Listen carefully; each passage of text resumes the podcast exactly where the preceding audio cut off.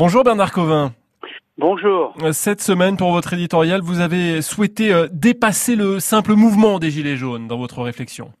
Oui, parce que d'abord c'est très difficile de ne pas parler du mouvement des Gilets jaunes et, notamment de leur réceptivité ou leur non-réceptivité aux diverses mesures annoncées par le président de la République. Et je, je, me risquerai en aucun cas à émettre le moindre pronostic euh, sur la suite, tant ce mouvement des Gilets jaunes est extraordinairement diversifié dans ces, dans ces fondements complexes, dans des attentes des uns des autres, qui sont souvent d'ailleurs totalement contradictoires, et puis surtout dans l'absence d'interlocuteurs et de responsables représentatifs pèse sur la lisibilité. Euh, je crois que le, rejet du gouvernement est d'une ampleur euh, totalement inédite, ça je crois que tout le monde peut le constater, tout comme le rejet d'ailleurs de tous les partis politiques, y compris de ceux ces derniers jours qui tentent par tous les moyens de, surfer sur la vague des mécontentements pour tenter de récupérer la, la mise et qui, à mon avis, sont tout autant discrédités.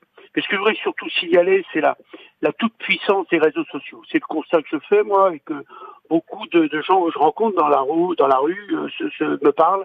La toute-puissance des sociaux avec tout ce que ça suppose et que ça génère en termes de propos incontrôlés, euh, incontrôlables, de fake news, tout ça opéré dans le plus grand anonymat qui empêche en fait euh, un vrai dialogue serein et, et, constructif.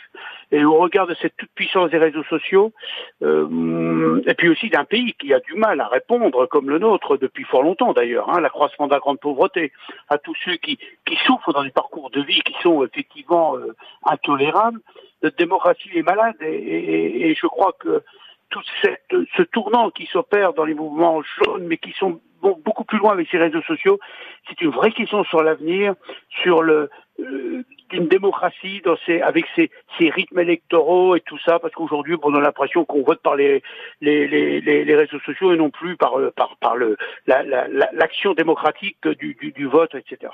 Je crois que c'est une vraie question qui mérite d'être posée dans une démocratie comme la nôtre. Bernard Covin, euh, merci. Votre édito à retrouver euh, sur notre site francebleu.fr et puis en ouverture d'effet de manche tout à l'heure. Bonne journée. Merci.